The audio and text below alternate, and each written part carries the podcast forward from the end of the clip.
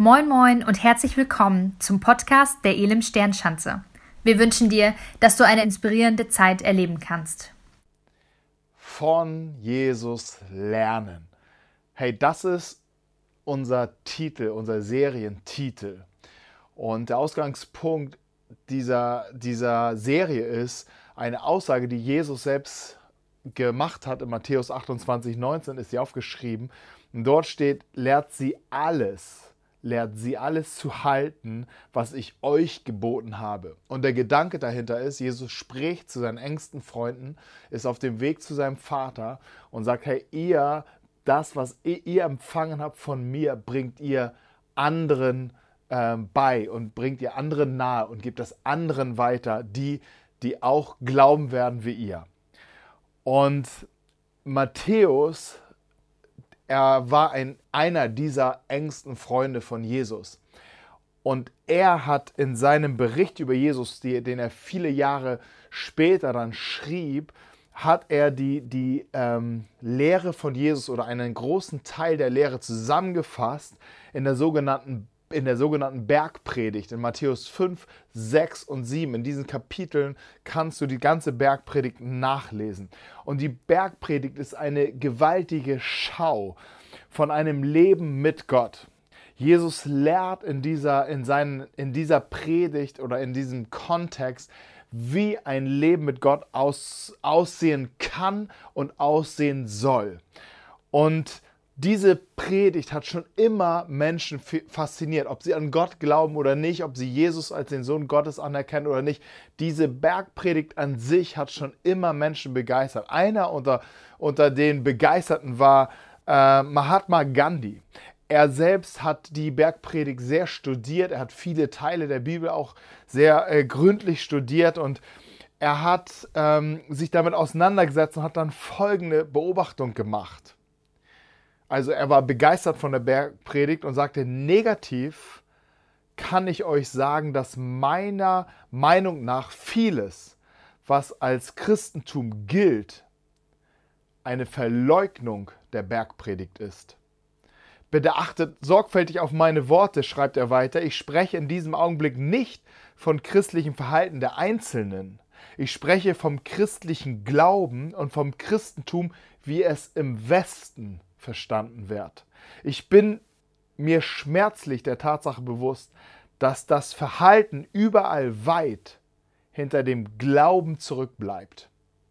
Und was Gandhi beobachtet ist, dass es da ein Gap gibt zwischen der Bergpredigt und das, was er sieht und, äh, in der Kirche und was aus der Kirche herauskommt. Und er bekommt Kirche und den, den Glauben, der, der, den, den christlichen Glauben nicht mit der Bergpredigt überein. Und das hat ihn auch davon abgehalten, sagt man, wirklich tiefer den Glauben zu erfassen und zu, an den tiefer an, an den, den Glauben an Jesus zu erfassen. Und ich denke, wir müssen hier alle wirklich demütig anerkennen, dass dieser Mann nicht Unrecht hat. Aber solche Kritik, immer Kritik, ist eine kostenlose Beratung.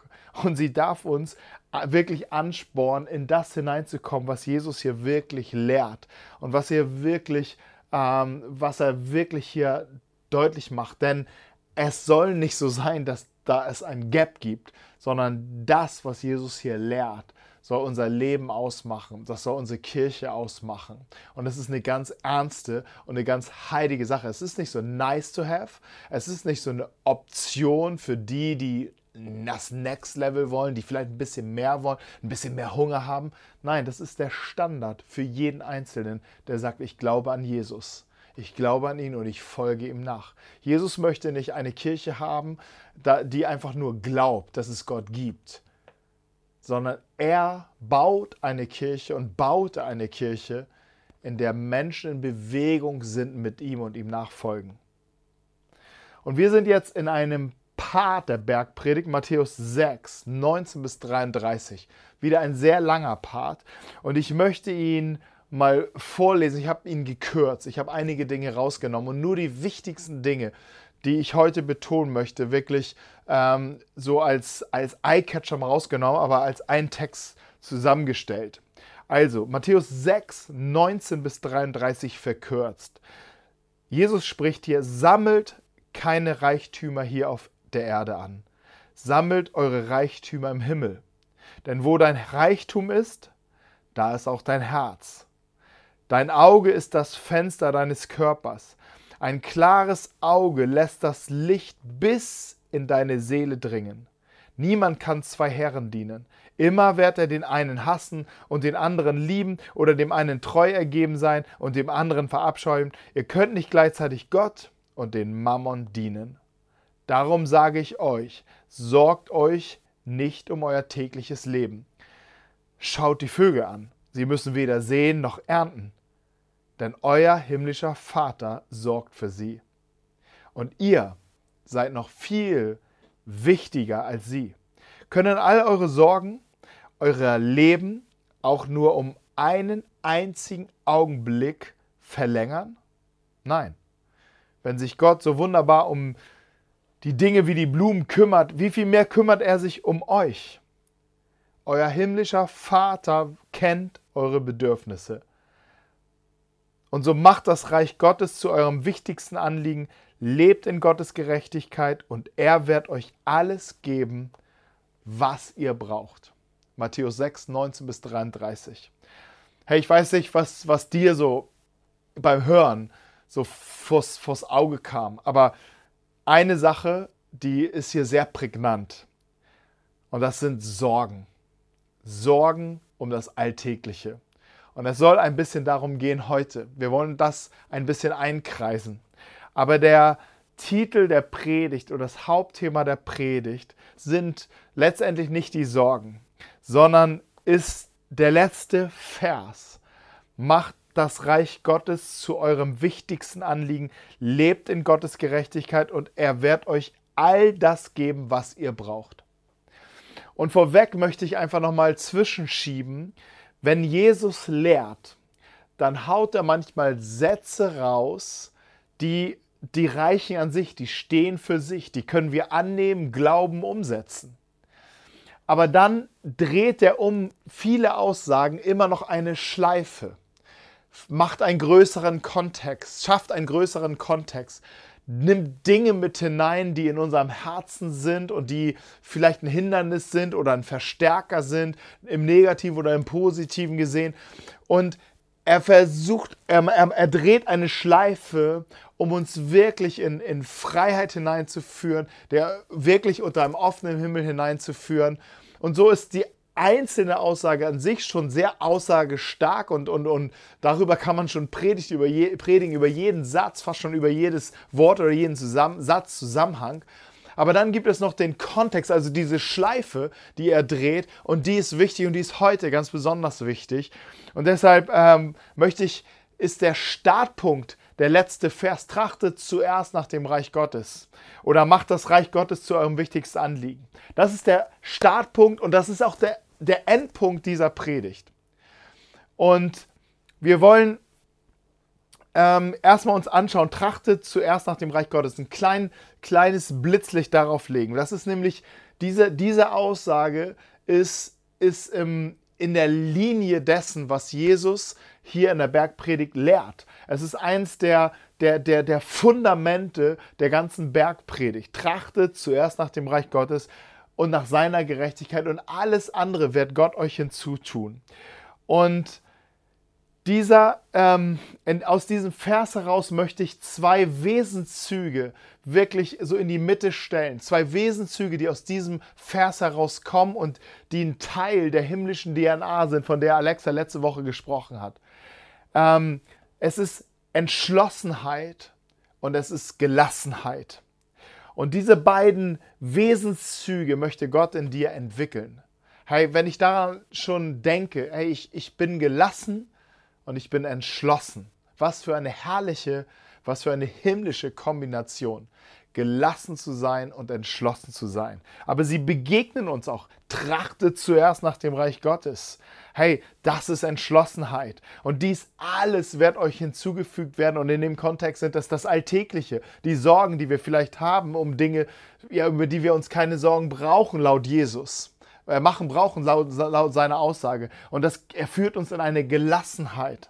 Hey, und das sind Wesenszüge, die Jesus selber lebte.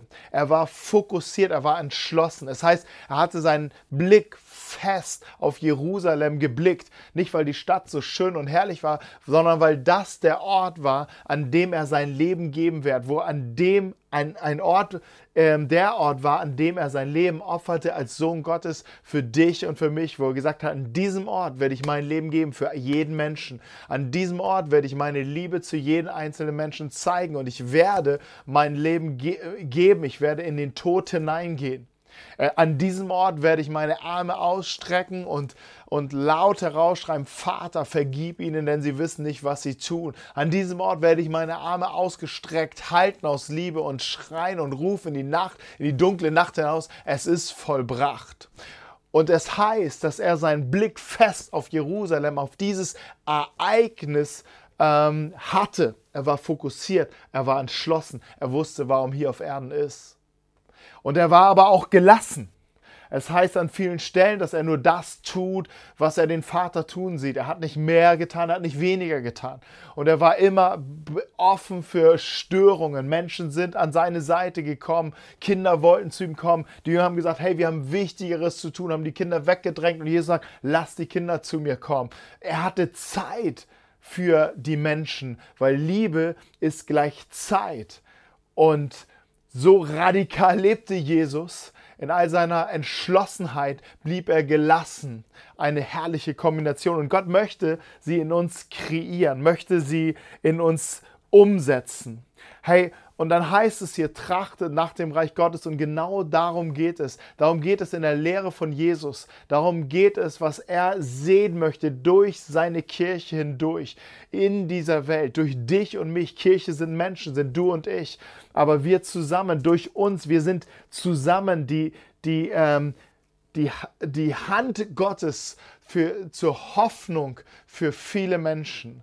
Wir, wir sind zusammen das, ähm, die Hand Gottes hier auf Erden, um eine Hoffnung zu sein für Menschen. Nicht um Schläge auszutragen, sondern um die Arme zu öffnen, um die Hände zu öffnen, um zu helfen, uns anzupacken. Und darum geht es in der Bergpredigt, dass wir Salz sind, heißt es an einer Stelle, dass wir Licht sind, dass wir eine Stadt auf dem Berg sind. Hey, das sind starke Symboliken dafür, dass wir äh, berufen sind, ein Ort wirklich der Hoffnung zu sein für Menschen, die einen Unterschied machen.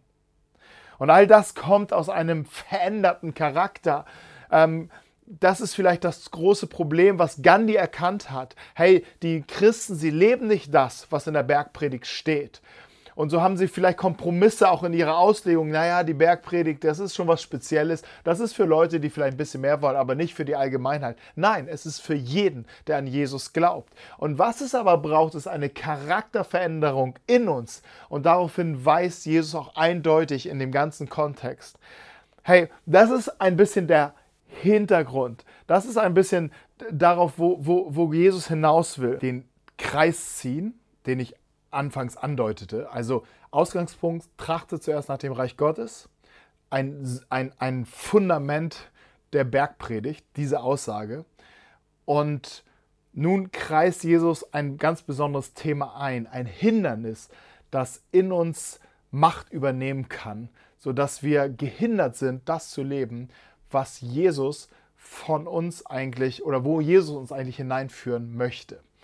Und denn, denn wenn es so einfach wäre, tracht zuerst nach dem Reich Gottes und alles andere wird dann passieren, dann würde die Welt anders aussehen, dann würde die Kirche anders aussehen und dann würde unser Leben auch anders aussehen.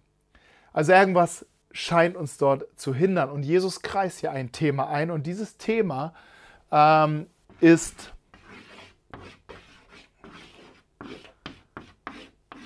Sorgen. Sorgen das absolute Gegenteil von einer ähm, gelassenen Entschlossenheit. Sorgen. Und Sorgen sind real.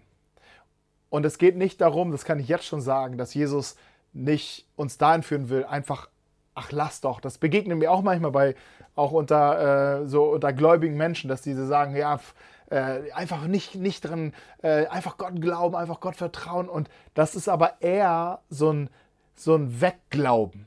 Also Probleme darf es nicht geben. Schnell wegglauben. Unterm Tisch damit. Aber darum geht es Jesus überhaupt nicht. Es geht Jesus um die Macht der Sorgen in deinem Leben. Und er möchte diese Macht wirklich gebrochen wissen und dich dort in Freiheit hineinführen. Ohne dass wir die Dinge, die real da sind in unserem Leben, vielleicht eine Krankheit, vielleicht ein Schicksal, vielleicht ein, eine äh, unerwartete Arbeitslosigkeit, Schulden, all diese Dinge, die unser Leben richtig schwer machen können. Oder schauen wir in, diese, in, unser, in unsere Gesellschaft, wie viele Sorgen sind dort gerade präsent und überall zum Greifen nahe und in die Politik, ähm, in, in, die ganze, in die ganze Welt hinein. So viele Sorgen, die, die sich auf uns, unser Leben legen. Und wir spüren, da ist eine Macht, die uns wirklich hindert und lähmt, ähm, frei zu leben. Wir versuchen irgendwie durchzukommen. Aber Jesus möchte uns in etwas hinein, anderes hineinführen, in die, eine himmlische DNA hineinführen, in der wir nicht sorglos sind in dem Sinne, ach so, wir, wir sind, wir sind die, die, die letzten Hippies und, ähm, und, und wir kriegen überhaupt gar nicht mehr mit. Wir sind schon entflohen, wir sind schon etwas Höheres. Nein, nein. Jesus führt uns immer direkt dort hinein, wo Leid ist, wo Schmerz ist, wo Sorgen sind. Aber er möchte in uns eine andere, eine freie Haltung hineinführen. Und das fokussiert er. Und hier geht er in einen Kreis. Hier, hier führt er uns in einen Kreis und sagt ähm, einen ganz, ganz interessanten Zusammenhang, der erstmal kaum Sinn macht, aber dann schon Sinn macht. Also, ähm, Vers 19, ganz am Anfang von unserem Text. Sammelt keine Reichtümer hier auf Erden. Sammelt eure Reichtümer im Himmel. Denn wo dein Reichtum oder wo dein Schatz ist, da ist auch dein Herz. Dein Auge ist das Fenster deines Körpers. Ein klares Auge lässt das Licht bis in deine Seele dringen. Ein schlechtes Auge dagegen sperrt das Licht aus und stürzt dich in Dunkelheit. Wenn schon das, was du für Licht hältst, in dir Dunkelheit ist, wie dunkel wird es dann, äh, wird erst dann die Dunkelheit sein? Niemand kann zwei Herren dienen. Ihr könnt nicht gleichzeitig Gott und dem Mammon dienen. Hey, um was geht's hier? Was will Jesus und was hat das mit Sorgen zu tun? Also anfangs sammelt euch keine Reichtümer hier auf Erden, ähm, sondern sammelt euch Reichtümer im Himmel. Denn da, wo eure Reichtümer sind oder wo euer Schatz ist, da wird euer Herz sein. Und dann spricht ihr über das Auge. Das Auge ist das Fenster deines Körpers. Ein klares Auge lässt das Licht bis in deine Seele dringen. Und entscheidend ist, und was Jesus hier zusammenbringt, ist, wie du Dinge siehst und wohin du schaust, ist wichtig und wird dein Inneres prägen. Also wie du Dinge siehst und wohin du schaust, wird dein Inneres prägen. Und es geht vor allen Dingen um einen inneren Blick, den wir haben. Wir haben eine sorgenvolle Situation, wir haben Leid in unserer Familie, wir haben Schmerzen oder wo auch immer du hinschaust. Entscheidend ist, wie du drauf schaust und wohin du dein, dein, wohin dein, dein Blick ähm, sich verortet. Wie du schaust, können wir sehen, äh, können wir herauslesen aus dem Vers 22. Hier steht, ein klares Auge lässt das Licht bis in deine Seele dringen. Bis in deine Seele dringen. Wenn Sorgen da ist, dann ist Dunkelheit da, dann ist Schwere. Hier spricht Jesus, hey, wenn, wenn du äh, dein Auge klar ist, dann wird dein ganzes Inneres erfüllt sein mit Licht und Licht steht immer für Hoffnung. Licht steht immer für, für einen Durchbruch. Und das Wort, was entscheidend ist, ist ein klares Auge. Es, das griechische Wort ist Haplus. Haplus, ein kleines Wort, Haplus. Und Haplus bedeutet, wird übersetzt mit klar, mit schlicht, einfältig, gut. Und das, die beste Übersetzung scheint einfältig zu sein. Und einfältig wiederum bedeutet ein gerader Blick, ein ausgerichteter Blick, ein klar orientierter Blick. Also ein, ein scharfer, klar, klarer, direkter Blick. Aber wohin sollen wir schauen? Und das ist das, ähm, was Jesus vorher sagt. Dein, sammelt euch Schätze im Himmel. Sammelt euch Schätze im Himmel. Und worum geht es hier in, diesem, in dieser Betrachtung der Schätze im Himmel. Denn Schatz, das griechische Wort ähm, hier, was dahinter steht, ist, äh, aus diesem Wort kommt zum Beispiel auch ähm, das Wort äh, Tresor. Ähm, und Tresor steht für Sicherheit. Wir sammeln uns Schätze im Himmel. Nicht unbedingt, damit wir nur des, um des Reichtums willen, sondern vor allen Dingen um der Sicherheit willen. Um der Sicherheit willen. Wir haben Versicherung, wir haben, wir haben, wir haben vielleicht tatsächlich einen Tresor zu Hause, wo unsere Rolex drin liegt, unsere, ein, bisschen, ein bisschen Geld, unsere Gucci-Tasche, ta, ta, ta. So, und, ähm, und, und wir, wir, wir machen das safe. Das ist unser, äh, schließen ab, wollen das safe haben. Wir, wir setzen auf Sicherheit. Wichtige Dokumente sind noch drin. Hey, und dort, wo unser Schatz ist, wird auch unser Herz sein. Ähm, und nichts gegen dein Tresor zu Hause, aber was ist, was ist innerlich, wie sehr bist du innerlich an diesen Sicherheiten hier auf Erden gebunden? Es gibt Menschen, die sind sicherheitsfanatisch. Und wir wissen, du und ich, wir wissen, es gibt, es gibt keine endgültige Sicherheit hier. Es gibt sie einfach nicht. Wir sind nicht sicher. Niemand ist wirklich sicher. Wir haben unser Leben nicht in unserer Hand. Und die Frage ist, sind wir in Gottes Hand? Darin will, dahin will Jesus führen und sagt, sammelt euch Schätze im Himmel, sondern und blickt da drauf im Zusammenhang mit dem Auge, blickt auf diesen Ort, wo euer Herz verortet ist, dort, wo eure Schätze gesammelt ist. Und Himmel ist immer ein, ein Ort der Gegenwart Gottes, ist immer dort, wo, wo Gottes Wesen zu Hause ist, wo, seine, wo, wo, wo sein, sein, sein ähm, ja, wo seine Herrschaft ist. Und bin ich mir bewusst im Reflektieren und Nachdenken, mein Leben ist in Gottes Händen. Das Leben meiner Kinder ist in Gottes Händen. Das Leben meiner Kirche ist in Gottes Händen. Das Leben meiner, mein, meine Versorgung ist in seinen Händen. Meine Zukunft ist in seinen Händen. Auch meine Vergangenheit ist in seinen Händen. Bin ich bin ich mir bewusst und lebe ich auch so entsprechend. Denn da, so will, Jesus, da will Jesus uns hinführen und es geht ihm wirklich darum, dass die Macht der Sorgen gebrochen werden in deinem Leben und dass du frei sein kannst von dieser Macht. Und entscheidend ist, wie du schaust und wohin du schaust. Ist dein Auge klar und ausgerichtet und einfältig auf den Ort, auf den ist ein geistlicher Ort, wo ich sage, okay, hier ist die Gegenwart des Vaters. Und Jesus beschreibt ja jetzt den Vater in den folgenden Versen und sagt, dieser Vater, er ist, ähm, er kennt deine Besor Bedürfnisse. Und er, er, er, kommt mit diesen herrlichen Vergleichen. Guck mal, die, die Vögel im Himmel. Sie, sie, sie ernten nicht und sie sehen nicht. Und euer Vater, er versorgt im Himmel, versorgt sie alle. Ihr seid doch viel wichtiger für ihn. Ihr seid viel wichtiger als ihn. Wie viel mehr wird er für euch, sich für euch sorgen? Er, er weiß schon eure, Sor also eure Bedürfnisse, ehe ihr ihn bittet.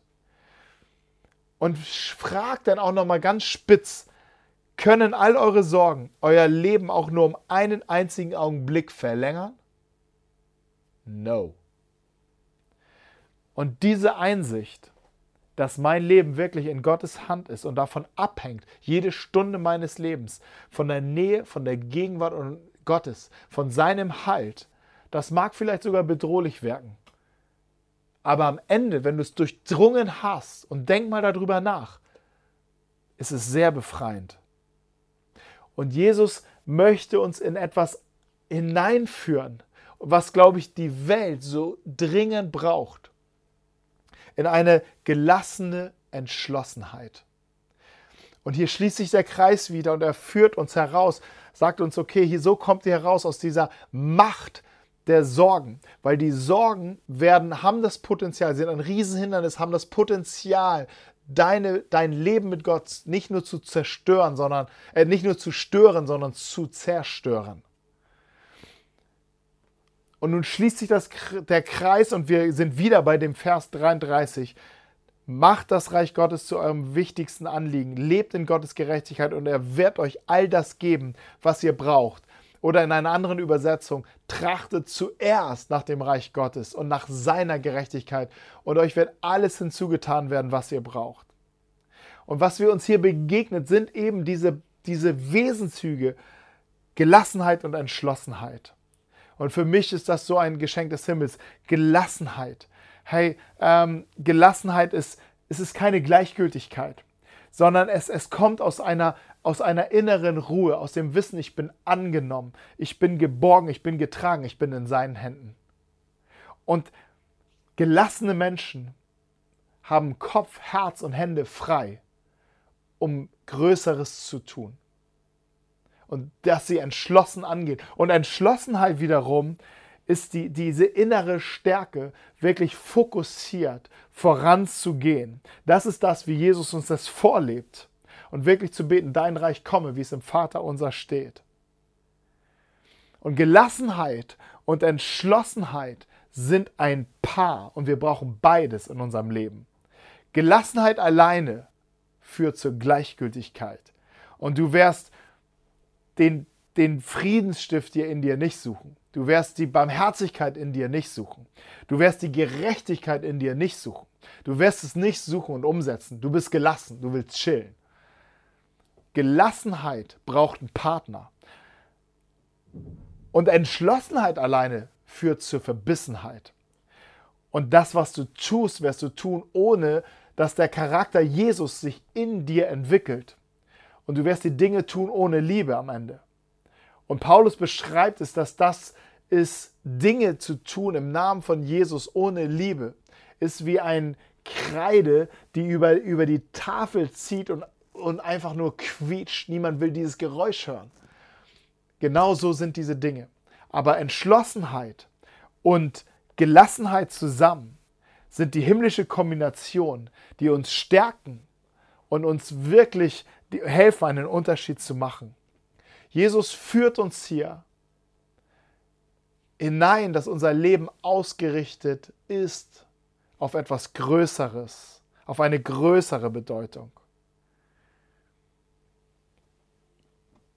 Und ich wünsche dir, dass du Freiheit erlebst von der Macht der Sorgen.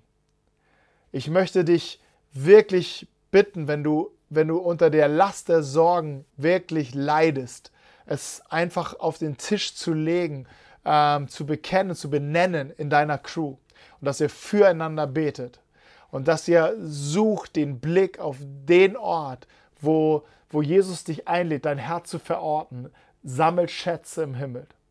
Hey, Gottes Segen im Austausch. Ich möchte jetzt für dich beten. Lass uns zusammen vielleicht aufstehen, unsere Hände öffnen und, und wirklich erwarten, dass Gott ähm, Großes tut. Vater, ich danke dir, dass du ähm, uns hier hineinführst, dass du uns lehrst, dass du uns lehrst durch deinen Sohn Jesus Christus. Und ich danke dir, Jesus, für deine Worte. Du hast ge gelehrt in Vollmacht. Und die Vollmacht kommt daher, weil du das, was du gesagt hast, genauso gelebt hast. Und ich, du sagst zu uns, ich sende euch wie, ähm, so wie ich gesandt bin. Und du bist in uns und du bist unser und du hilfst uns, dort hineinzukommen. Und ich bete für jeden Einzelnen, der jetzt unter der Macht der Sorgen steht und leidet, dass du ihn freisetzt, dass du die Person freisetzt und diese Macht brichst und dass du ihm Gnade schenkst, den Blick auf dich zu richten, einen klaren Blick zu haben auf dich, einen einfältigen Blick auf dich zu haben, auf den Ort, wo unser Herz verordnet sein, ortet sein kann, nämlich dort, wo unsere Schätze im Himmel gesammelt werden. Schenk uns Gnade und ich danke dir, dass wir Vater zu dir sagen können und dass du viel besorgter um uns bist, als wir es überhaupt sein können. Danke, Vater. Ich segne, ich segne jede Crew, ich segne jedes Haus in deinem Namen. Amen. Ey, Amen, Ghetto Faust, bam. Wir hoffen, dass dir die Predigt weitergeholfen hat. Für alle weiteren Infos schau dich einfach online unter elimsternschanze.de auf unserer Webseite um und folge uns auf Instagram. Wir wünschen dir noch eine geniale Woche.